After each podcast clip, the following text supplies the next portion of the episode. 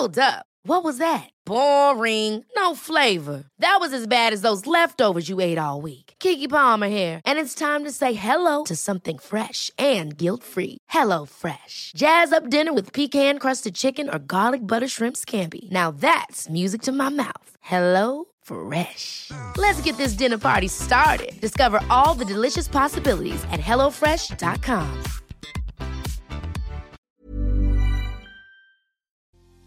Las personas que en su infancia recibieron la herida de humillación se relacionan siempre con gente emproblemada a las que tratan de salvar. ¿Quieres saber por qué? Pues ponte cómodo, ponte cómoda, porque ya estás en terapia. Hola, ¿qué tal? ¿Cómo estás? Yo soy Roberto Rocha y estoy muy contento de que estés por acá.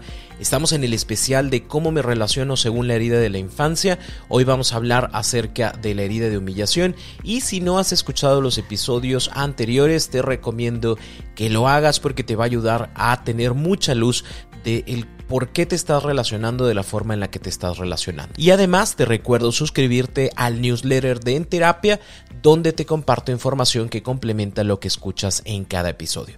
Ve a robertorocha.com.mx para que puedas ser parte de esta comunidad. Por si no has escuchado el episodio 76, te resumo. La herida de humillación se genera o la tienen o la perciben las personas que vieron vergüenza en los ojos de sus cuidadores ¿Cuándo? Cuando nos expusieron frente a los demás como si fuéramos tontos, como si fuéramos cochinos, como si fuéramos lentos, como si fuéramos poca cosa, porque entonces papá me observaba y pareciera que quisiera más a los demás que a mí porque papá, mamá me observaba y pareciera que ponía enfrente mejor a otros hermanos que yo tengo que a mí, porque yo sentía y yo percibía que se avergonzaban de mí, que algo me faltaba, que algo no tenía bien, que las cosas las hacía constantemente mal, que se me quitaban la tarea porque ellos decían, a ver, no, espérate, lo vas a hacer muy mal y entonces mejor yo lo hago por ti, porque eres tonto, porque eres burro, porque eres burra, porque no puedes,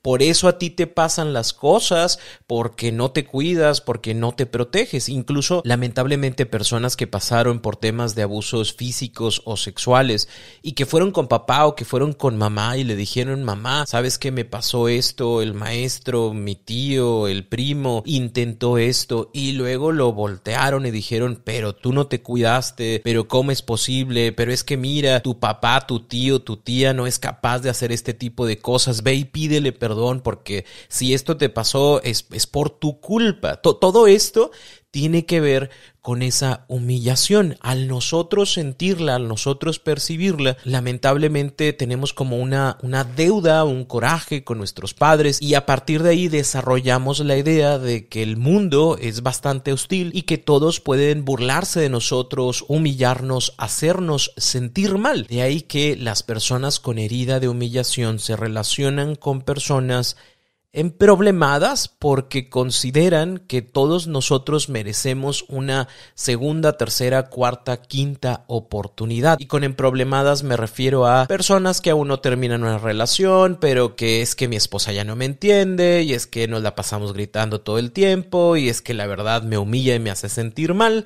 Personas emproblemadas con temas de alcohol, con temas de vicios, con temas de deudas, personas emproblemadas porque nadie los comprende, porque nadie entiende, pues que quieren hacer cosas buenas, pero como todo el mundo piensa que está mal, yo empatizo con esa sensación de que las personas reprueban lo que soy y lo que hago y proyecto estas situaciones que en algún momento yo viví contigo porque a mí me hubiera gustado que me creyeran, porque a mí me hubiera gustado que me dieran otra oportunidad, porque a mí me hubiera gustado que me respetaran y que me valoraran. Así que veo en estas personas emproblemadas mi oportunidad de enseñarle al mundo que las cosas son diferentes, que todo se puede cambiar y que a veces solo no le estamos dando la oportunidad a las personas de que se expresen. Lo que me atrae de esa persona es el poder ayudar, el que no sea este tema injusto de de que la vida les está haciendo daño a estas personas, sus familias, la gente de alrededor, y yo quiero ser parte de ti. Así que esto nos lleva a, cinco puntos importantes. El, primero de ellos es que tú tienes que darte cuenta de que estás proyectando tus miedos o las vergüenzas que viviste en algún momento en los demás, y, y por eso mismo estás tratando de ser compasivo, compasiva y empáticos con ellos, porque a ti te hubiera gustado tener este nivel de compasión, este nivel de entendimiento por parte de los demás, y como tú notas que el mundo los juzga, los segrega, entonces vas tú con tu cariño y con tu amor a, a que se sientan mejor a que, a que estén cubiertos por algo. Punto número dos, tus relaciones se basan en la protección, en el cuidado y en la atención del otro. Que si decimos, bueno, es una persona que lamentablemente no puede valerse por sí mismo actualmente, es, es completamente entendible, ¿no? O sea, si mi pareja está enferma, yo voy a ayudar, voy a acompañar, voy, voy a hacer muchas cosas por esa persona porque precisamente pues se siente mal. Pero si tu protección, cuidado y atención está puesto en una persona, por ejemplo, que tiene el vicio del alcohol, ¿no? Y entonces yo, porque no quiero que te sientas mal, porque no quiero que te falte el alcohol, pues voy y, trabajo para poderte darte dinero para que tomes, o voy y le robo a tal persona, o pido prestado a tal persona para poder tener dinero y que tú tomes, o este, pues yo ya sé que vas a tomar, ¿no? Y, y entonces voy por ti a las 6 de la mañana exponiéndome yo para que tú estés bien y que puedas regresar tranquilo, tranquila a la casa. A eso me refiero con esta protección, cuidado y atención. Estoy constantemente viendo que el otro no le falte, que el otro esté bien, que el otro no se enoje, que nadie se burle de, que nadie le diga cosas, porque obviamente estoy proyectando estas situaciones que en algún momento viví contigo. Punto número tres, piensas que mientras puedas cuidar de la otra persona, eres valioso o eres valiosa y como agradecimiento se va a quedar conmigo, porque si yo más hago, si yo más te doy, si más yo me esfuerzo por ti, entonces tú no tendrás ningún motivo de irte de mi lado. Por eso las personas que se relacionan desde la herida de humillación se dan de forma impresionante. O sea, es mi vida eres tú, yo te voy a ayudar a que crezcas, yo te voy a ayudar a que estés bien, yo te voy a ayudar a salir de ese problema, yo te voy a ayudar a salir de esa adicción, porque cuando tú salgas estarás tan agradecido conmigo que no te irás nunca de mi lado y que seremos felices ahora sí sin tu problema, ahora sí ya que toda la gente te acepte como eres, ahora sí que ya no tengas ningún conflicto, pues ya estaremos por fin felices, cosa que lamentablemente no siempre pasa, no te puedo negar que hay personas que gracias a este cariño, a esta atención, esta protección, pueden salir adelante, pero también es cierto que hay otras personas que no lo van a hacer, que lamentablemente, pues yo no trabajo, no me interesa trabajar y pues yo pienso que con mi amor voy a cambiar a esta persona y resulta que 5, 10, 20 años después la persona sigue sin trabajar, sigue sin esforzarse, pero yo pienso que como yo pago la comida, que como yo pago eh, el lugar en donde vivimos, que como yo estoy al pendiente, en algún momento esto será diferente. Tu amor no cambia a las personas en algunos casos solo da comodidad que permite que estas situaciones permanezcan. Por eso, en este punto número cuatro, en muchos casos las parejas se aprovechan de estas personas y, tienden a la agresión, al robo, a las mentiras o a la infidelidad. ¿Por qué? Porque yo sé que solo tengo que decir es que recaí en mis problemas, es que recaí en el alcohol, es que recaí en las deudas, es que recaí con mi pareja porque sabes, por mis hijos, yo quiero que ellos estén bien y no quiero separarme de ellos, pero mi esposa, mi esposo me sigue gritando y me trata muy mal.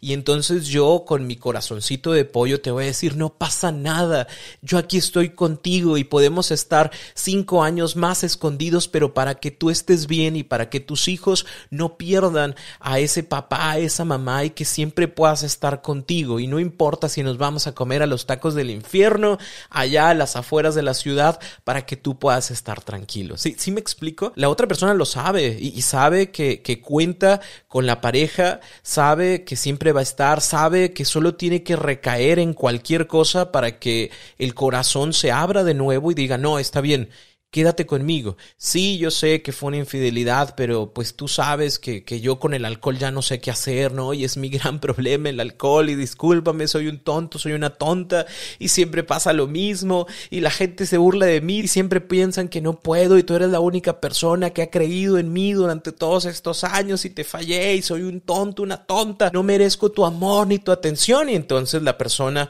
con herida de humillación dice, no, no te tires al suelo, aquí estoy yo, fue un error y yo comprendo porque las personas tenemos errores y siempre hay que darnos oportunidades para crecer. Así que prométeme que ahora va a ser diferente, como las otras cinco veces que te ha prometido que ya va a ser diferente, que ya no te va a ser infiel, que ya no va a regresar a la infidelidad, a las deudas, a la adicción pero tú le crees. ¿Por qué? Porque es lo que te hubiera gustado que hicieran contigo. Punto número 5, tú crees que mientras más amor pones, las personas más van a cambiar, más conscientes serán de los conflictos y de los problemas.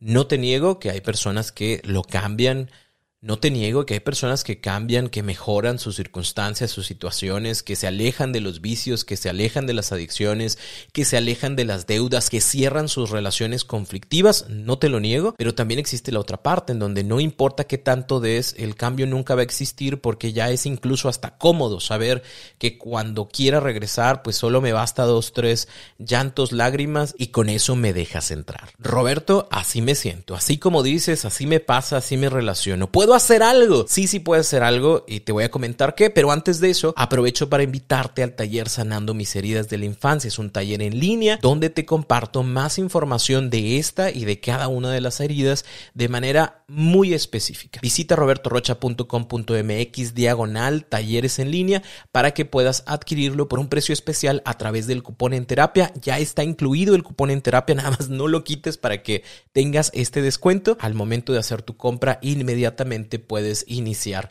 este taller sanando mis heridas de la infancia. Ever catch yourself eating the same flavorless dinner three days in a row? Dreaming of something better? Well, HelloFresh is your guilt-free dream come true, baby. It's me, Kiki Palmer. Let's wake up those taste buds with hot, juicy pecan-crusted chicken or garlic butter shrimp scampi. Mm. Hello Fresh. Stop dreaming of all the delicious possibilities and dig in at HelloFresh.com. Let's get this dinner party started.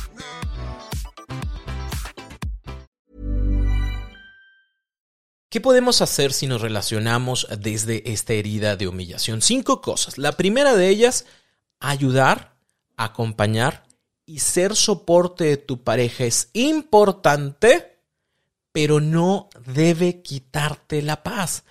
Todos tenemos problemas, eso es cierto, todos hemos tenido errores, es cierto, pero se trata de que ese error sea una consecuencia de situaciones positivas, de esfuerzo que nosotros estamos teniendo. Por ejemplo, yo quiero poner un negocio, obviamente hay dos opciones, que jale o no jale. Yo hice investigación, verifiqué que pudiera funcionar y resulta que no funciona y me quedo en deudas.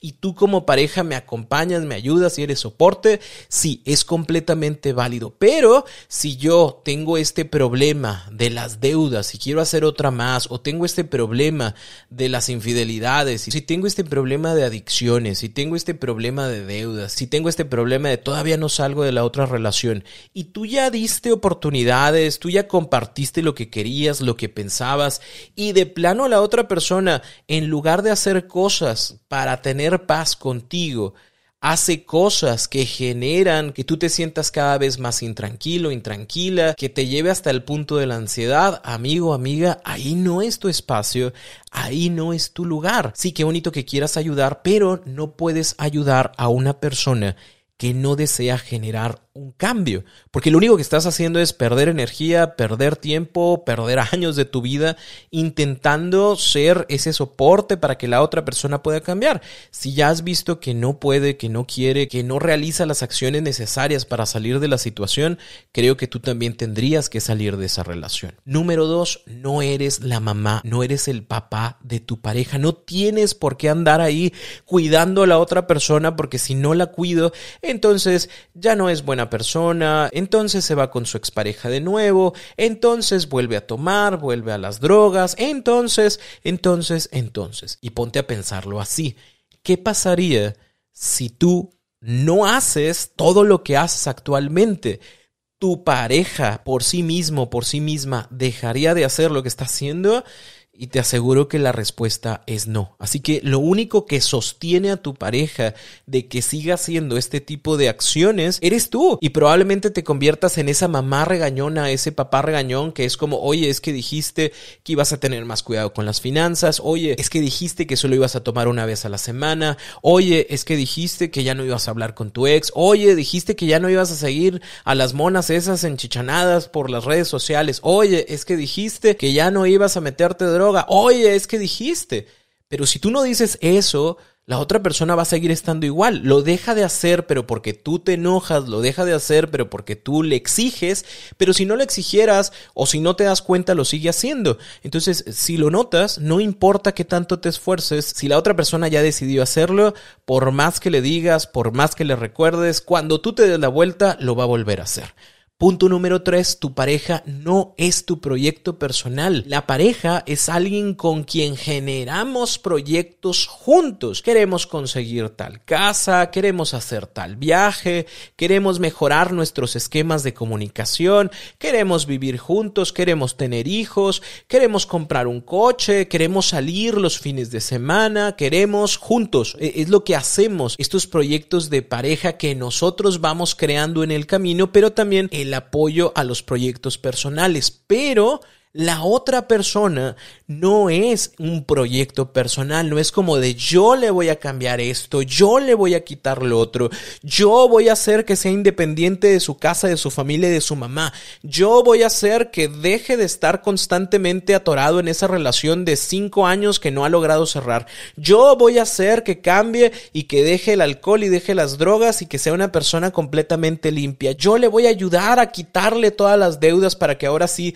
se sienta libre libre y en paz. No, no es tu proyecto personal. Es válido si yo levanto la mano y te digo, y sabes que no puedo con esto. La verdad se me dificulta mucho el tema de la comida. Por ejemplo, cuando yo tengo un problema, empiezo a agarrar comida y comida y comida, me sacio, pero lo sigo haciendo porque sé que es una forma de castigarme. Me gustaría que fueras mi soporte y me ayudaras a resolver esta situación. Sí, te ayudo. Pero quien es responsable de la situación eres tú. Es claro, yo te voy a hacer una mirada, pero si tú sigues comiendo, yo, yo no te voy a parar, yo no te voy a levantar de la mesa. Es una decisión que tú tomas. No, pues no me estás ayudando. Sí, te estoy ayudando, porque si yo te quito el plato, entonces ahora yo voy a ser la responsable, el responsable de tu alimentación. Y no quiero eso, quiero que tú seas responsable para que estando yo o no estando, tú tomes la decisión de parar. ¿Me explico? O sea, eso sí podemos hacerlo porque somos una pareja y porque nos ayudamos, pero no voy a hacerme cargo de ti y transformarte a ti porque entonces serías lo que yo quiero que seas y no lo que tú quieres ser. Punto número cuatro, y esto grábatelo en la mente vales mucho, aun cuando no estés cuidando a nadie, aun cuando no le estés ayudando a tu pareja, aun cuando no estés resolviendo algo, vales mucho. Eso no cambia. ¿Por qué? Porque algo que hay que entender es que no valgo más cuando le sirvo a los demás. Algo que hay que entender no es como de, ah, la gente me admira cuando ayudo y cuando no me mira entonces se avergüenza de mí o se siente mal conmigo. No yo soy una persona que vale, te puedo ayudar, te ayudo, no te puedo ayudar o no hay nada que hacer en este momento, no lo hago, pero eso no quita mi valor. ¿Por qué? Porque yo lo veo, lo reconozco y sé que ayudar a los demás es importante, mas no me hace más o menos valioso. Y número cinco, aprende a poner límites con tu pareja. No quiero, no puedo, no muchas gracias, no me gusta este tipo de cosas no puedo ayudarte hoy porque tengo algo que hacer, no puedo ayudarte el día de mañana porque la verdad se me dificulta por el trabajo, no puedo dejar de hacer esto para que tú puedas hacer esto otro. No le tengas miedo a decirle que no a tu pareja de inicio te la va a poner bien difícil, pero bueno, digamos que tú has acostumbrado a la otra persona a que siempre le dices que sí, así que de inicio te va a decir, ¿cómo que no me vas a ayudar? ¿Cómo que no vas a estar conmigo? ¿Cómo que no te vas a levantar a las 7 de la mañana para ir a pedir un préstamo para mí porque no tengo dinero? ¿Cómo es posible? ¿No que me querías? Esos chantajes que va a utilizar que no se justifican, los hace porque está acostumbrado, acostumbrada a un tipo de relación en donde tú me haces, donde tú me ayudas, donde tú siempre me perdonas. Pero al día de hoy es no puedo, no quiero, no creo que sea lo conveniente y voy a ser consciente de las consecuencias emocionales que esto traiga, pero voy a sostener mi no. ¿Por qué? Porque cuando yo empiece a poner límites van a pasar dos, pueden pasar dos cosas. La primera de estas es la otra persona entiende que yo no soy su mamá, que no soy su papá, que no voy a estar ahí para resolverle los problemas y entonces ahora sí tendrá que convertirse en una persona independiente que resuelve, que busca formas, que platica, que llega a acuerdos y que decidimos entre los dos en dónde sí nos metemos, en dónde no y que hay que cambiar y que se mantiene. O la otra que puede pasar es que esa persona ya no le convengas. Y sí, va a dejar de quererte, va a dejar de estar contigo, pero no porque no lo valgas, sino porque los beneficios que tenía antes, las amenidades que tenía antes de la relación, ya no las va a tener. Si ya no me vas a prestar dinero, pues ya para qué te quiero. Si ya no vas a estar ahí para comprarme alcohol o para comprarme droga, pues para qué te quiero. Si ya no vas a estar ahí para perdonarme porque yo sigo con mi ex y todavía no estoy lo que quiero porque estoy muy confundido y confundida, pues para qué te quiero. Y no te compres esa idea de, ay, yo lo haría por ti, yo sí hubiera cambiado, pero tú ahora cómo te estás comportando, porque eso de nuevo es un chantaje que lo que busca es retornar todos los beneficios y amenidades que antes tenía. Sí, será doloroso, pero siempre es mejor tener a nuestro alrededor a las personas que nos valoran por lo que somos y no que nos valoran, entre comillas, por lo que les podemos ofrecer, porque entonces es un acto egoísta. Estoy contigo porque me das, porque me ofreces, porque me resuelves, porque me ayudas, pero no por lo que eres, sino por lo que me das. Sé que esta información te está ayudando muchísimo, me da mucho gusto que estés dentro de este especial. El día de mañana terminamos nuestro especial con la herida de rechazo. Si tú conoces a una persona que necesita escuchar alguno de estos episodios, por favor compárteselo, le vas a hacer un favor a su vida para que entienda y comprenda que la forma en la que se relaciona, sí, tiene que ver con el presente, pero hay muchas cosas inconscientes que la hacen, que lo hacen decidir al día de hoy. Así que nos escuchamos en el siguiente episodio para poder conocer acerca de cómo nos relacionamos desde la herida de rechazo. Yo soy Roberto Rocha y por favor ponte cómodo, ponte cómoda porque ya estás en terapia.